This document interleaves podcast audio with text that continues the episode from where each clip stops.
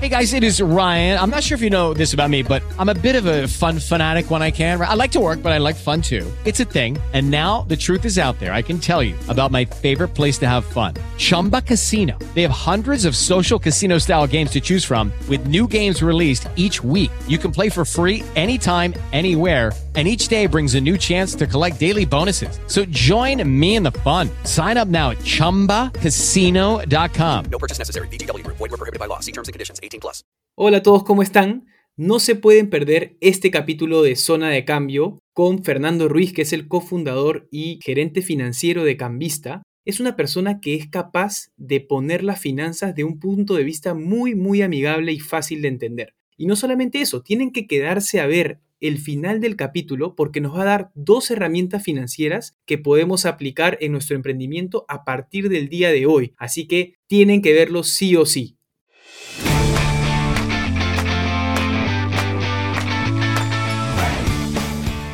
El Perú es un país de emprendedores. Sin embargo, no todos cuentan con las herramientas necesarias para hacer realidad y escalar su negocio. Soy Daniel Bonifaz, cofundador y CEO de Cambista, y esto es Zona de Cambio. En este podcast buscamos ayudar a todos los emprendedores a salir adelante con sus negocios y lograr que el Perú se convierta en un hub de emprendimientos en Latinoamérica. A través de entrevistas a emprendedores y especialistas, viajaremos por las tres etapas principales que pasa todo emprendedor y conoceremos las distintas herramientas para cada una de ellas. Si ya te decidiste por emprender o estás ejecutando tu idea de negocio, este podcast es para ti. Recuerda que buenas ideas hay muchas, personas que las ejecuten muy pocas.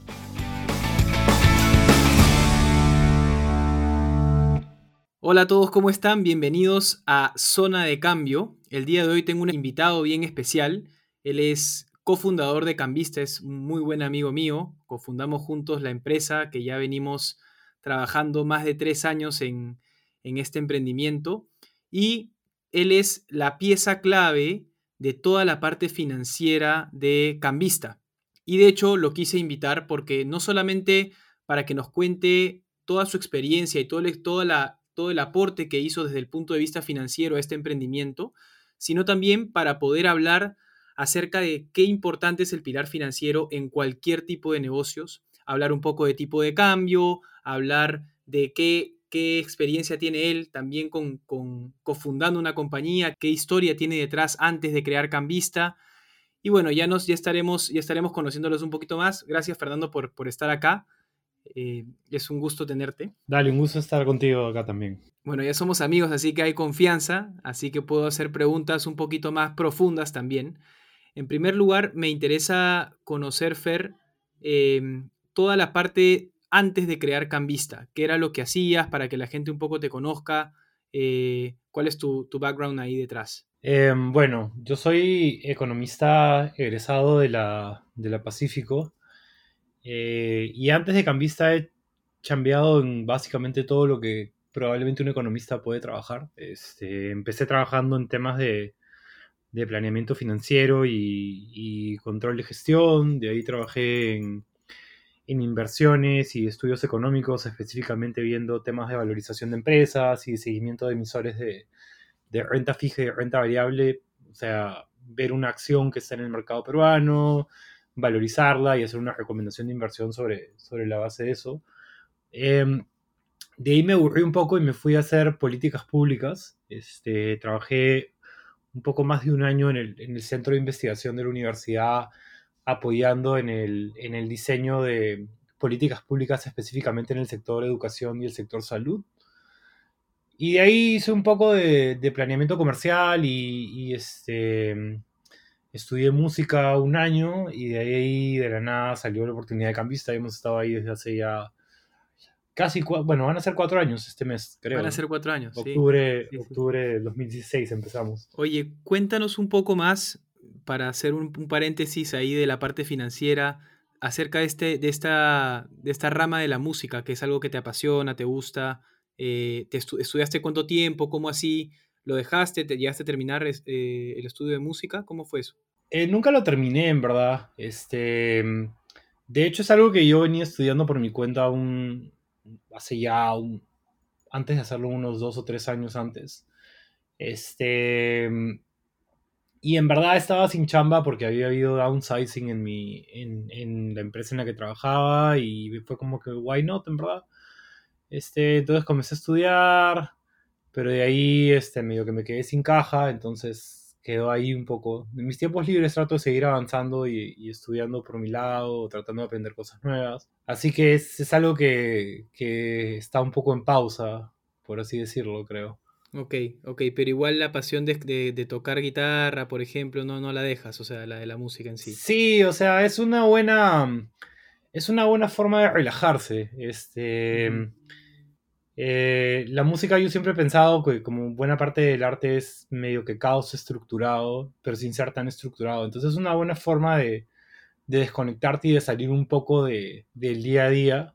Y adicionalmente para mí yo siempre he pensado que que encaja bastante bien con la forma con la que yo pienso, porque generalmente yo me, he encontrado en todas las chamas en las que he estado con... La gente tiene la expectativa de que un economista o un financiero tenga una forma de pensar mucho más secuencial, mm.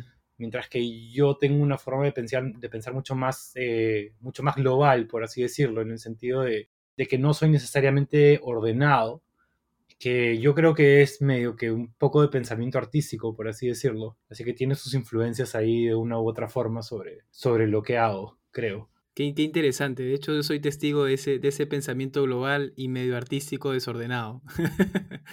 ¿Qué te iba a decir, Fernando? Oye, acerca de ya, entrando un poco al punto, todos sabemos que, que, bueno, Paulo es un tercer socio y es a él a quien se le ocurre la idea. De hecho, Paulo me invita a mí y también invita a Fernando a ser parte de, este emprendimiento.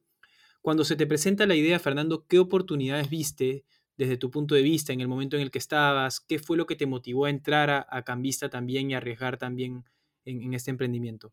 Bueno, o sea, siendo totalmente transparente, realmente en ese momento no es que estuviera haciendo nada en específico, entonces era, era una buena alternativa para, para pasar, el, para pasar el tiempo al comienzo. De hecho, yo le di bastante potencial porque he trabajado dentro del sector financiero y conozco un poco, o sea, conocía en ese momento ya sobre cómo funciona más o menos el sector financiero y tenía nociones de dolarización, tenía nociones de, de, algo de banca, entonces entendía más o menos por dónde podía ir la, la, este, la idea.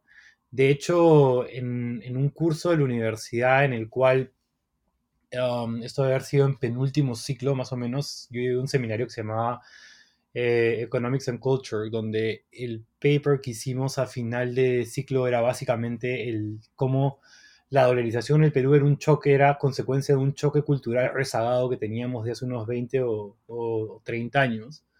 Entonces tenía un poco de conocimiento sobre cómo funcionaba el mercado y cómo era eh, el pensamiento del consumidor con respecto a las decisiones que tiene que tomar para poder acceder al producto que quiere llegar. Por ese lado me pareció que una nueva, una nueva alternativa podía ser súper potente. Y además tenía la experiencia del otro lado, de haber sido un consumidor cualquiera que, tiene que, que se iba de viaje y que tenía que cambiar dólares y salía con sus ahorros de dos meses ajustando a buscar un cambista que le cambie la plata entonces me pareció que, o sea, vi el potencial desde un punto de vista de mercado, pero me pareció súper relatable como consumidor también. Y eso hizo que crea bastante en la potencialidad que tenía. De hecho, es súper loco pensar cómo ha cambiado Cambista desde esa primera reunión que tuvimos en octubre, este, desde Approach y todo, hasta, hasta lo que efectivamente es ahorita, ¿no?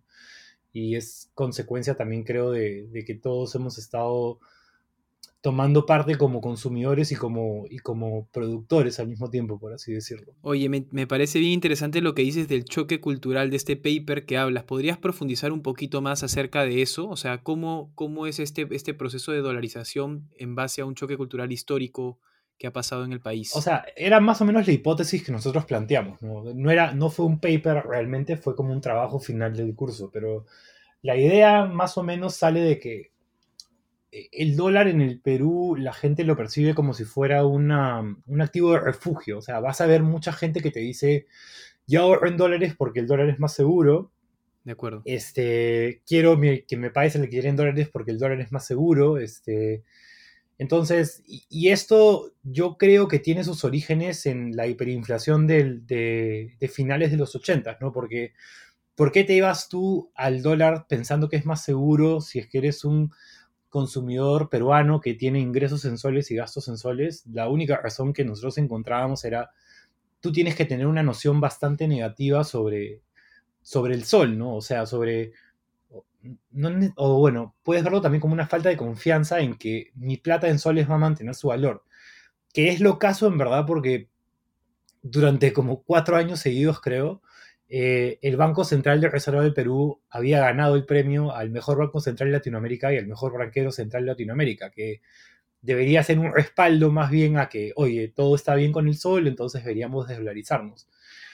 Y encontramos este, este episodio de finales de los 80 en los cuales la moneda local que era el INTI simplemente perdió todo su valor y eso genera una serie de desconfianzas en el consumidor, sobre todo en, consumidores eh, que vivieron esas épocas, que es como que, oye, ya, todo bien ahorita, pero ¿qué pasa si se va todo a la vez de nuevo? ¿no? Hmm. Este, entonces es, como un ancla ¿no? que tienes mentalmente en el cual algo ha pasado una vez y a pesar de que sea poco probable em, que vuelva a pasar, tú crees que es posible, ¿no?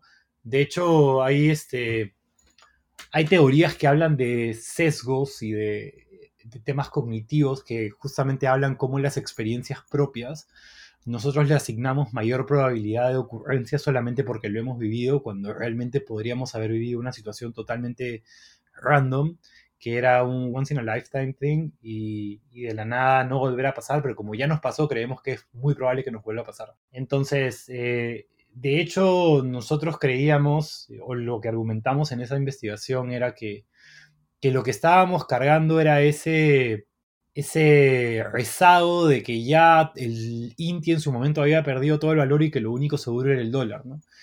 Y es, y es interesante porque es una tendencia que se mantiene también en muchos mercados de Latinoamérica, que también han tenido crisis cambiarias muy fuertes, o sea, Argentina, México en la crisis del tequila del 94 creo que es. Entonces, más o menos iba por ahí la cosa. Ok, oye Fernando, y en ese sentido, hay un mito que siempre, bueno, nos encontramos con, gente de cambista, tú lo has mencionado, las personas por este proceso cognitivo siguen ahorrando en dólares y hoy en día una persona nos pregunta constantemente qué es mejor, ahorrar en dólares o ahorrar en soles. Ahí te hago la pregunta para, te tiro la pelota para que tú lances ahí, metas un gol ahí al ángulo. Mira, como, como, todo, en, como todo en economía, este, la respuesta, es lo que te enseñan en la primera clase de tu primer ciclo de economía en la universidad, es que la respuesta siempre va a ser depende. Y eso es bastante, es bastante decepcionante para mucha gente, em, pero es la realidad. Y en verdad, yo lo que siempre trato de decirle a los clientes que nos preguntan en qué tengo que ahorrar o en qué tengo que endeudarme es, trata de mantener lo que en finanzas decimos calzado, eh, tus objetivos o tus fuentes de ingreso con tus gastos. ¿Qué quiere decir esto? Si tú estás ahorrando, por ejemplo, para ir a hacerte una, ir a hacer una maestría en el extranjero, tal vez lo mejor es que ahorres en dólares. ¿Por qué? Porque si es que ahorras en soles, este, de la nada el tipo de cambio puede subir y cuando llegue el momento en el cual quieres ir a hacer la maestría, la plata ya no te alcanza. Así como puede bajar y puede ser que te sobre la plata, pero estás exponiéndote innecesariamente un riesgo que no tienes por qué tomar. Entonces, Ahí la sugerencia que nosotros generalmente damos es piensa para qué estás ahorrando. Si estoy ahorrando para mi vejez, para gastar en, Perú, en cosas que, eventualmente voy a necesitar este, por temas de salud o por etcétera, que voy a gastar en soles, entonces lo más lógico es que ahorres en soles, porque estás eh, evitando exponer tus ahorros a un riesgo innecesario que está fuera de tu control. Y si estás ahorrando para irte de viaje o para hacer una maestría. Tal vez lo más este, sensato es que ahorres en dólares para evitar ponerte en una situación en la cual por un riesgo que tú no controlas ya no puedas alcanzar tus metas.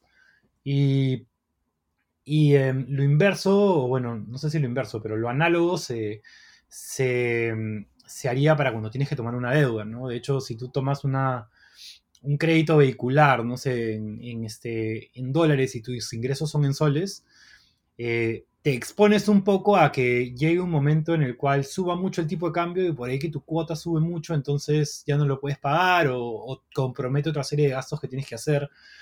la idea en verdad es tratar de estar expuestos al menor nivel de riesgos innecesarios o evitables que, podamos, sobre todo para, ah, para deudas que son cosas que tienen impactos de largo plazo, o sea, si no puedes pagar de ahí terminas en Infocorp y terminas medio complicado, o para ahorros de cosas importantes que queramos lograr. Bien, bien, bien, bien. Oye, y hay interesante porque hay varios ahora de repente importadores, exportadores que tienen sus negocios y que siempre se preguntan acerca de, las predicciones del tipo de cambio. Alguna vez tú me dijiste algo que me, chocó muchísimo, hasta el día de hoy recuerdo, Fernando, que es que tú te pones a analizar las noticias de año a año de las predicciones que ha hecho algún medio de comunicación y nunca la, la ha chuntado. Entonces, ¿Qué, opinas al respecto cuando un cliente, por ejemplo, una persona quiere predecir oye, en cómo va a cerrar el mercado, en qué momento cambio? ¿Qué, qué opinas de, esas, de, esa, de esa espera? ¿no? Mira, yo creo que cualquier persona que te diga que sabe qué va a pasar con el tipo de cambio te está mintiendo. Fuerte. Por una razón bien sencilla, ¿ya? Tú puedes intuir hacia dónde se puede mover o hacia dónde no se puede mover sobre la base de una serie de supuestos.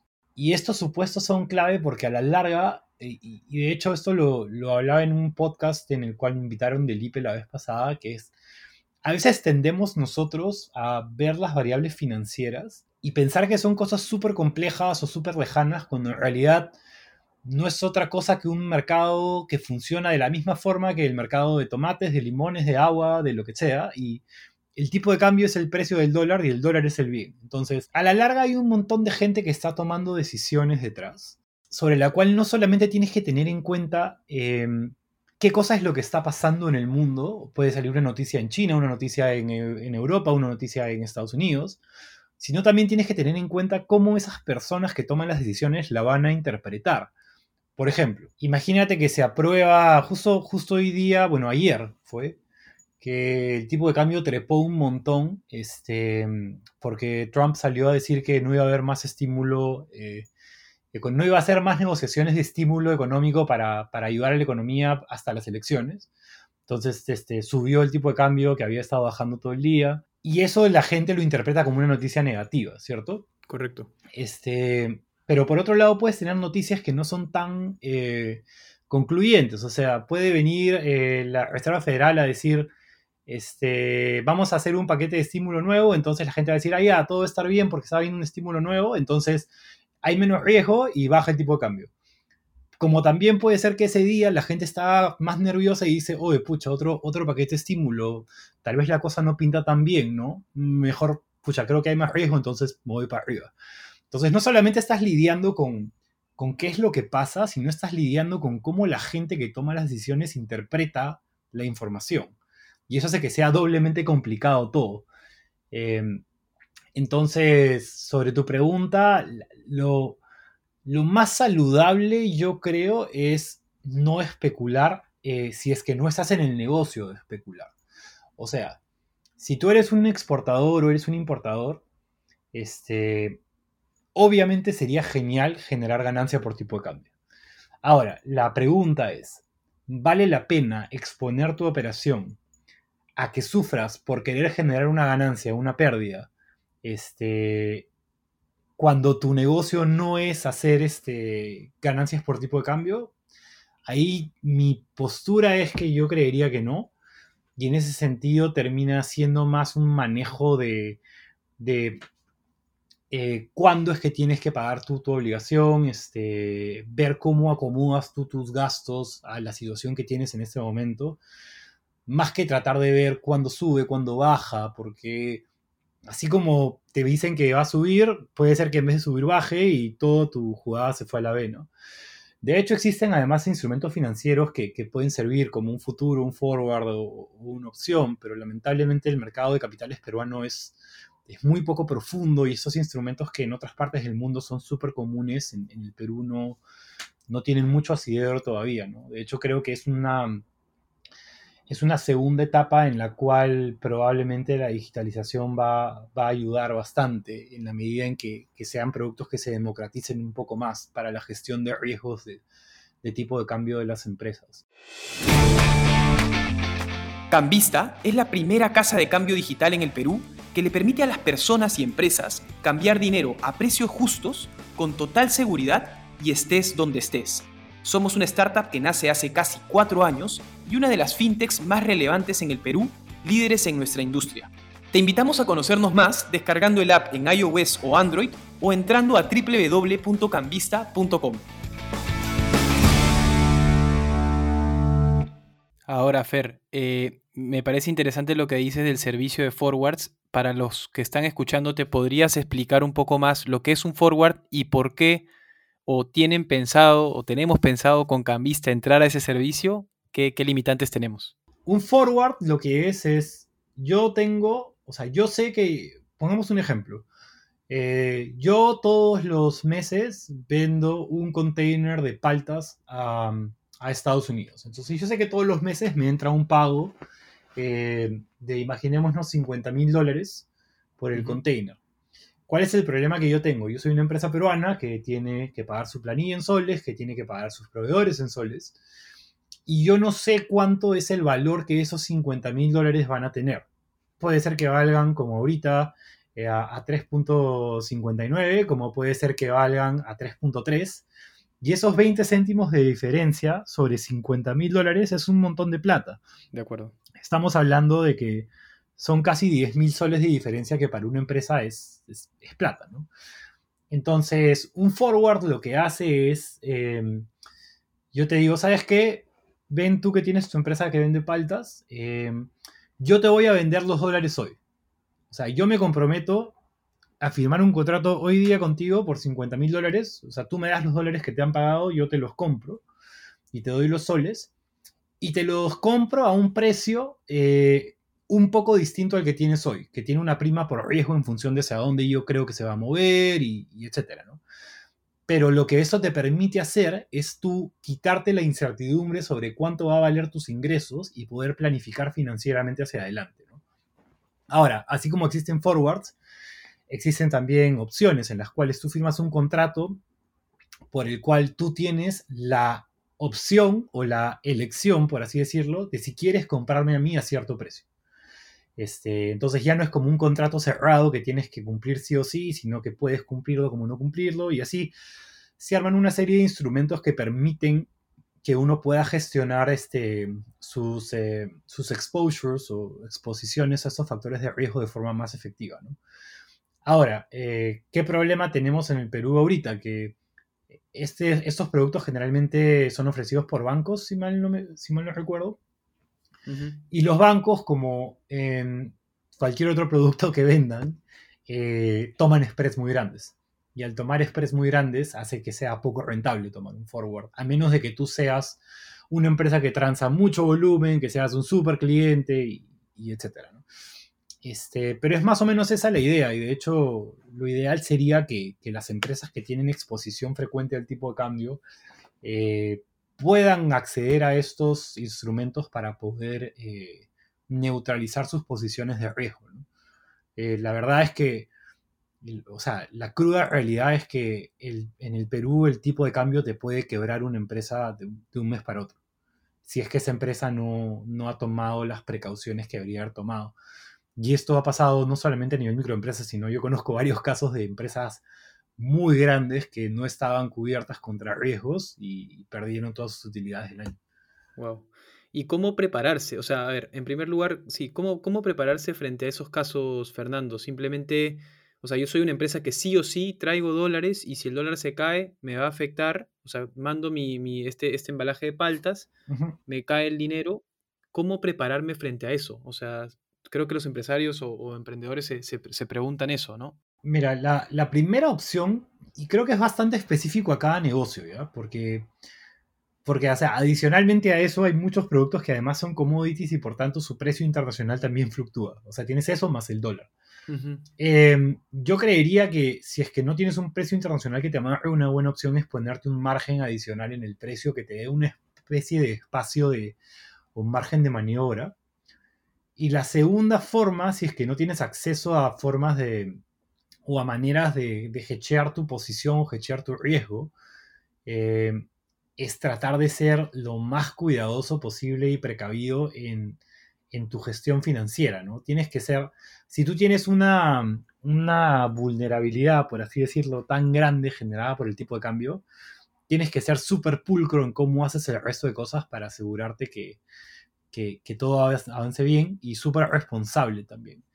Eh, yo creo que el orden en este tipo de casos es súper útil. A pesar de que yo no soy muy ordenado, pero, pero entiendo por qué una gestión súper ordenada, con, con, nociones claras de cuándo entra la caja, cuándo sale, eh, puede ser súper útil en estos casos. Ahora, para ya cerrar eh, la, pregunta que estamos viendo del tipo de cambio, ¿por qué Cambista no, no hace un servicio de forwards? O sea, yo entiendo que hay jugadores como los bancos que, que están haciendo esto de manera no tan competitiva a nivel de precio, de repente de tasa, pero cambista, ¿por qué no podría hacer algo por ahí?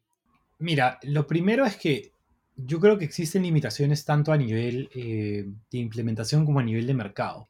para que un forward funcione, el mercado tiene que saber qué cosa es un forward, ¿no?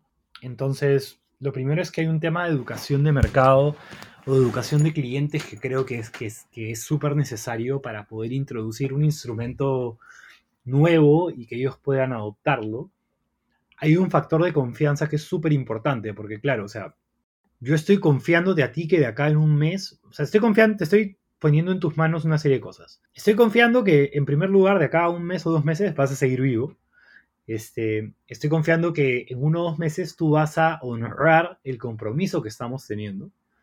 Este, y además me estoy metiendo en un contrato que realmente no tengo, con el cual no tengo experiencia, ¿no? Existen muchas limitaciones, diría yo también, y esto no solamente, o sea, no solamente a nivel microempresa, te diría que a nivel empresas grandes, eh, las planas financieras no tienen mucho conocimiento de cómo funcionan estos instrumentos, como para poder pensar en utilizarlos. Y del lado de implementación, es un riesgo con los niveles de volatilidad que estamos experimentando hoy día, es un riesgo muy maleado tú comprometerte hoy a un tipo de cambio de cada mes. Eh, pues, es, bastante que tienes que tener en juego. Regulatoriamente no tengo tan claro si cambia un poco la figura, pero, pero creería que tanto la limitación a nivel del riesgo que tienes que asumir como la limitación de parte del mercado de, de comprender cómo funciona el instrumento y de entender por qué les puede servir y estar dispuestos a, probar, a probarlo jugándose literalmente su pago al proveedor, pueden ser creo que las limitaciones más importantes. Excelente, excelente. Clarísimo, Fernando. Otra pregunta ya para cerrar el tema de tu entrada cambista al final cuando tú entras a Cambista, ¿qué es lo que finalmente le aportas desde el punto de vista financiero? ¿Cómo aportaste al negocio? ¿Cómo lograste que este emprendimiento sea lo que es hoy ahora? Eh, ¿Qué fue estas características clave que tú aportaste al negocio como a nivel financiero? A ver, yo creo que mi principal aporte es ser el menos startupero de los tres. Porque yo, yo creo que hay una cosa que, o sea, todo bien con los startuperos, pero hay una cosa que, que es medio complicada eh, de explicar y que yo he llegado a definir que es solamente que los startuperos tienen esta tendencia a irse en YOLO. Este, y lamentablemente cuando tienes una empresa eh, no te puedes ir en YOLO porque el YOLO funciona cuando tienes que tomar una sola decisión, pero la realidad es que todas las decisiones que tú tomas se interrelacionan con las decisiones que vas a poder tomar a futuro, las condicionan de una u otra forma, y además tiene una serie de efectos sobre distintas áreas que son ajenas a la, al área específica de, sobre la cual se está decidiendo. Entonces creo que yo al ser el menos, eh, el menos startupero en ese sentido, aporté bastante para funcionar como un contrapeso estratégico a la hora de, tomar decisiones, sobre todo en el ámbito financiero, porque yo creería que de todos los ámbitos en los cuales te puedes ir en YOLO, el financiero es el menos responsable para hacerlo. Este, entonces, creería que eso, yo tengo también muy en mi cabeza, después de haber dictado varios años como, como asistente en la, en la, en la universidad, temas de microeconomía, tengo muy mapeado todo lo que es, temas de teoría de juegos, temas de organización industrial y temas de, de, este, de asimetrías de información, que, de hecho, de hecho, o sea, paréntesis, para toda la gente que alguna vez ha escuchado a un economista hablar, este, siempre que un economista les diga algo, pregúntenle cuáles son los supuestos que está tomando, porque eh, la realidad de las cosas es que nada es tan bonito como te lo pintan cuando te dicen, sí, sube el precio, entonces baja la demanda y ahí este, sube el precio y sube la oferta y hay el un, mercado se regula solo. Hay, hay cinco supuestos atrás que, que tienen que cumplirse que ninguno en la realidad se cumple, ¿no? O sea, para que todo ese tema, todos esos análisis simplistas que la gente hace como que a la ligera y superficialmente sean ciertos, tendríamos que vivir en un mercado en el cual hay infinitos compradores y vendedores, que no pasa. Información perfecta, que es que todo el mundo sabe todo de todos, no pasa. Libre entrada y salida de, jugadores al mercado, o sea, no hay barreras de entrada, no hay patentes, no hay nada, tampoco pasa. Este, entre otros, entonces, creo que, todo este tema de, de, saber cómo funciona el mercado y cómo se interrelacionan las cosas ha sido súper útil, sobre todo en el sector financiero, ¿ya? Porque este, la, cruda realidad del sector financiero es que si tú eres una startup que está entrando a tratar de crear disrupción, hay un incumbente, incumbente es, la empresa que está en el mercado antes que tú. Hay un incumbente que es mucho más fuerte que tú, que es mucho más poderoso, que es mucho más influyente a nivel, a nivel este, regulación y que, y que tiene muchos más contactos que tú. Entonces estás entrando en una pelea que es este, un poco desnivelada y tener mapeado que tus decisiones van a ser, quieras o no, influenciadas por lo que haga tu, competencia, que es mucho más fuerte que tú, este, y saber que por eso no te puedes ir en YOLO por irte en YOLO y que tienes que tener un plan, creo que es súper importante y que desde mi punto de vista ha sido súper útil. O sea, tener esta noción de que nosotros como empresa chica tenemos que estar dos o tres pasos adelante del competidor. O sea, si nosotros sacamos mañana una campaña de, este, te, mando un billete de un dólar firmado por Daniel a tu casa, este, tenemos que nosotros tener en cuenta, oye, ah, ok, ¿qué va a hacer el banco o los cuatro bancos grandes con respecto a esto? Pucha, probablemente hagan esto, ya.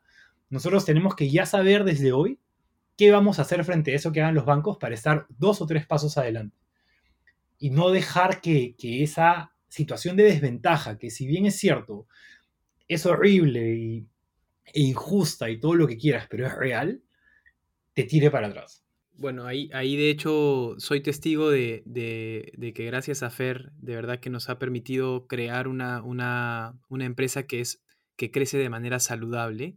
Y, de hecho me acuerdo, resumiendo un poco o, poniendo un ejemplo claro de, de, esto que comenta Fer, es cuando nosotros decidimos sacar nuestra primera nota en el comercio, ¿no? Sin evaluar los riesgos y sin considerar la que todavía era, no era el momento adecuado para, para lanzarnos si es que no habíamos mapeado a los stakeholders más importantes que eran los bancos. Entonces salimos y el banco más importante nos cierra las cuentas eh, en, abril, apenas, apenas empezamos a, a, operar, ¿no? Entonces, ese tipo de cosas, ese tipo de ejemplos son las que, los que de alguna manera has aportado a, contemplar riesgos que nosotros no veíamos por, por este YOLO que, que comentas, ¿no? Sí, de hecho, o sea, de hecho, en verdad, yo creo que algo que es esencial para cualquier empresa, sobre todo, o sea, para cualquier empresa en general, ¿ya? Pero sobre todo para una empresa chica que esté entrando en un mercado nuevo es, mira, lo más probable es que tu poder de influencia sobre el mercado en sí sea nulo que tengas todas las de perder. Este, que tus competidores sean más fuertes que tú. Pero es mejor que tú sepas eso y que lo aceptes y puedas incorporarlo en tu proceso de decisión a que vivas en negación pensando, no, pues este, si es que si es que me pasa esto, me voy a, me voy a pelear al Poder Judicial. Y es como que, oye, brother, te vas a meter a pelear al Poder Judicial contra una empresa que tiene muchos más recursos que tú. Este, y además, que en el Poder Judicial se van a demorar que cinco años en resolver. ¿Qué vas a hacer de acá cinco años? En cinco años tu idea ya fue. Este, entonces es, mucho mejor como que, por más que sea un golpe al ego, este, incorporarlo y decir, ya, ok, las cosas son así y hay que ver cómo le sacamos provecho a esto. De acuerdo, de acuerdo, Fernando. Y ahí una pregunta, una pregunta más, de repente para profundizar. Me, acuerdo algo que me sorprendió de una de las estrategias que implementaste financieras de Cambista, era el, la cuantificación del tamaño de mercado de la empresa, de, perdón, del, del, tipo de cambio aquí en Perú. me pareció sorprendente cómo a través de ciertas hipótesis pudiste llegar. Y, algo que, que, quiero poner como ejemplo de esto es, ¿qué herramientas financieras, porque hay equipos que empiezan de repente no con tanto conocimiento financiero como el tuyo, eh, o, emprendimientos que empiezan así, ¿qué, herramientas o qué tenemos que estar alertas aquellos empresarios, aquellos emprendedores que empiezan un negocio, sobre todo en el punto de vista financiero? ¿A, qué tenemos que estar atentos? ¿Qué herramientas funcionan mejor?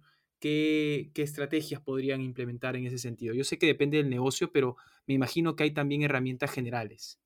A ver, em, yo siempre digo que, que los economistas, los financistas y los abogados somos las profesiones que complican innecesariamente todo solamente para hacerse necesarios y hacer que tengas que ir a contratar a alguien.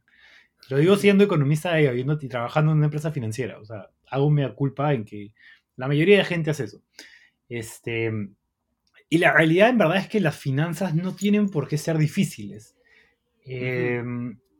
a veces creo que, la mayoría de empresas, ni siquiera te diría a nivel em, de, emprendedores, ¿ah? o sea, pasa, y lo he visto en empresas de tamaño mediano, tienden a complicarse por mirar cosas que no deberían estar mirando. Eh, es, esta noción que tenemos siempre de que hemos cambiado en algún lado y queremos ser una empresa y lo que estamos pensando es cuánto va a ser mi utilidad, cómo es mi pérdidas y ganancias, cuánto va a ser mi utilidad neta. Y la realidad de las cosas, según yo al menos, es que lo esencial que tienes que mirar es tu flujo de caja. ¿Y qué es un flujo de caja? Un flujo de caja no tiene que ser un estado contable súper sofisticado, que tenga o una, un, archivo que tenga cuatro o cinco hojas en Excel, que usa fórmulas complejas con condicionales. No, es solamente una hoja en la que tú puedes comenzar a mapear mes a mes o día a día o semana a semana, dependiendo ya de tu negocio y de qué tan, qué tan este, qué tan eh, constante es el monitoreo que necesitas tener, cuánta plata entra y cuánta plata sale. Porque una de las grandes cosas que yo siempre veo es este, no sé, pues este, una, una persona que hace carteras, por ejemplo, ¿ya? Y esa persona elabora sus carteras. Eh, yo produzco carteras hoy, le pagué a mi proveedor hoy, ok, produzco. Este, voy mañana, se la vendo a Ripley y Ripley me dice, bacán, toma, te está buenas tus carteras, ven que te pago 90 días. Y acá entramos en un tema que, es súper importante de entender la distinción para, para poder ver qué cosa ver y qué cosa no ver, ¿no?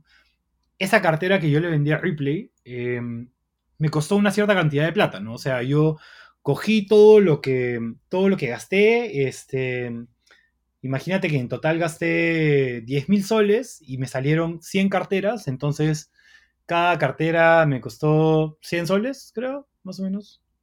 Ya, entonces yo digo, Replay me la va a comprar a 200 soles, entonces, bacán, este, mi producto es rentable. Y está bien, es rentable, porque el costeo me cuesta 100, la vendo a 200, bacán. Y entonces la gente vive pensando que su producto está bien, que todo va a salir bien, que chévere. Y la realidad de las cosas es que tú le pagaste a tu proveedor hoy y te van a dar la plata en 90 días. Entonces, ¿cómo te aseguras tú que cuando esa rentabilidad de tu producto se materialice, o sea, cuando Replay te pague, tú sigas vivo? Porque de algún lado tienes que seguir tú sacando plata para producir. Este, y de ahí poder seguir vendiendo. Entonces, Claro, si tú ves la utilidad del producto, te va a salir, oye, mira, he ganado plata. Pero la realidad es que tú hoy estás en pérdida. O sea, en pérdida a nivel de caja, porque tú has tenido que pagar y a ti no te han pagado. Y la mayoría de empresas que, quiebran o que cierran, no cierran ni quiebran porque su producto no sea rentable. Cierran y quiebran porque no tienen un buen manejo de caja que les permita llegar a ver ese nivel de rentabilidad. O sea, de nada me sirve que yo margine 150% si para cuando llego a, que me paguen, ya mi empresa está muerta porque no tenía plata para pagarle a mi proveedor, ni tenía plata para pagarle a mi planilla, ni tenía plata para pagar mis impuestos. Este, entonces el flujo de caja yo creo que es la herramienta go-to, así eh, que todo el mundo debe chequear. Y como les digo, no, no, tiene que ser nada muy complicado. O sea, que ustedes tengan mapeado, empecé con tanta plata, hoy día entró tanto, y salió tanto, ok, me queda esta cantidad de plata que puedo usar para producir, pero ojo que tengo que estar este, eh, recibiendo plata en, otros eh, meses y en dos meses más me llega este, el pago de la otra orden que hice y ahí tengo que volver a producir. Te da un orden y te da una noción de en qué puedes gastar y en qué no puedes gastar. Y lo segundo que diría para complementar el flujo de caja es tener un presupuesto de gastos fijos que te dé una idea de cuánta plata este mes ya está comprometida. ¿Por qué? Porque si no tienes eso y tú ves tu flujo de caja a quincena de mes, por ejemplo, o el, o, el 20 de octubre entras y dices, oye, qué bien, tengo 30 mil soles de caja. Este, entonces puedo hacer este gasto, pero no tenía mapeado mi presupuesto de gastos fijos que todavía me falta pagar planilla. Entonces, es súper importante que tú sepas cómo va tu caja cómo se va a mover tu caja, pero además tengas en cuenta qué gastos ya están comprometidos para que puedas saber, ok, puedo mandarme a producir un lote más. Tal vez esta factura, cuando me digan 90 días, oye, no, no puedo 90, 60. Yo sé que a veces es difícil negociar esos términos de pago, sobre todo con, con empresas grandes, pero ya te da, te pinta la cancha eh, y te dice unos límites sobre los cuales tú puedes moverte. Entonces yo creería que esos dos son los, los principales. Monitorear un flujo de caja constante en el cual, dependiendo del nivel de detalle que necesites, ¿no? Ya puedes ponerlo ingresos, gastos, puedes poner ingresos, este, proveedores, eh, planillas o, ya lo que a ti te sirva para tomar decisiones, pero que tenga todas sus entradas y todas sus salidas de plata en la fecha en la que la plata entra y la plata sale, no importa este, tanto a nivel utilidad, etcétera y un mapeo de tus gastos comprometidos para que tú sepas cuánta plata realmente tienes disponible y cuánta plata de la que tienes en el banco realmente está ahí por mientras porque ya pronto se la vas a tener que pagar a alguien más. Increíble, increíble Fernando. Me quedo, me quedo en verdad con una frase que has dicho que me, llevó así hasta, hasta, el fondo de la mente, que es eh, una empresa, no, la mayoría de empresas no quiebran por que su producto o servicio no sea rentable, sino por un mal manejo de su, de su flujo de caja. Muy, muy interesante, Fer, este, las, dos, los dos, las dos herramientas que has dado. Se nos ha acabado el tiempo, de verdad te agradezco un montón. Has puesto las finanzas en fácil, así que muy, muy valioso lo que has contado y, de todas maneras va a ser algo muy, muy educativo para la gente que, que escuche este podcast. Sí, de hecho, de hecho ahí, solamente quiero terminar diciendo que, como decía hace, como decía hace un toque, eh, los economistas y los abogados y los financieros somos eh, los especialistas en complicar todo. Eh, probablemente para que nos contraten. Este, pero la realidad, la realidad es que todo lo que tú ves en economía está basado sobre gente racional que toma decisiones racionales. Y decisiones racionales es tomar decisiones sobre el sentido común. Entonces, a la larga, toda la serie de herramientas financieras que puedan ver y que sean más complejas, están construidas todas sobre, sobre la idea o, esta percepción de que el sentido común es lo que manda. Eh, entonces, usen su sentido común, usen su intuición este, y usen su flujo de caja y su, presupuesto. y con eso deberían estar bien. Claro, tus dos martillos. Excelente, excelente, Fer. Oye, muchas gracias por, por, por estar con nosotros hasta altas horas de la noche. Te mando un fuerte abrazo así ya, ya te veré en la chamba, pues hermano. Dale, cuídense, un gusto. Cuídate mucho. Chau, chau. Chau. Gracias a todos por acompañarnos y por seguir aprendiendo juntos. Si quieres que te acompañemos en toda esta aventura que es emprender, suscríbete a este podcast y si estás buscando profundizar aún más, no te olvides de seguirme en Instagram donde te daré más tips del día a día del emprendedor. Ahí me encuentras como Daniel Bonifaz. Recuerda que ideas hay muchas personas que las ejecuten, muy pocas.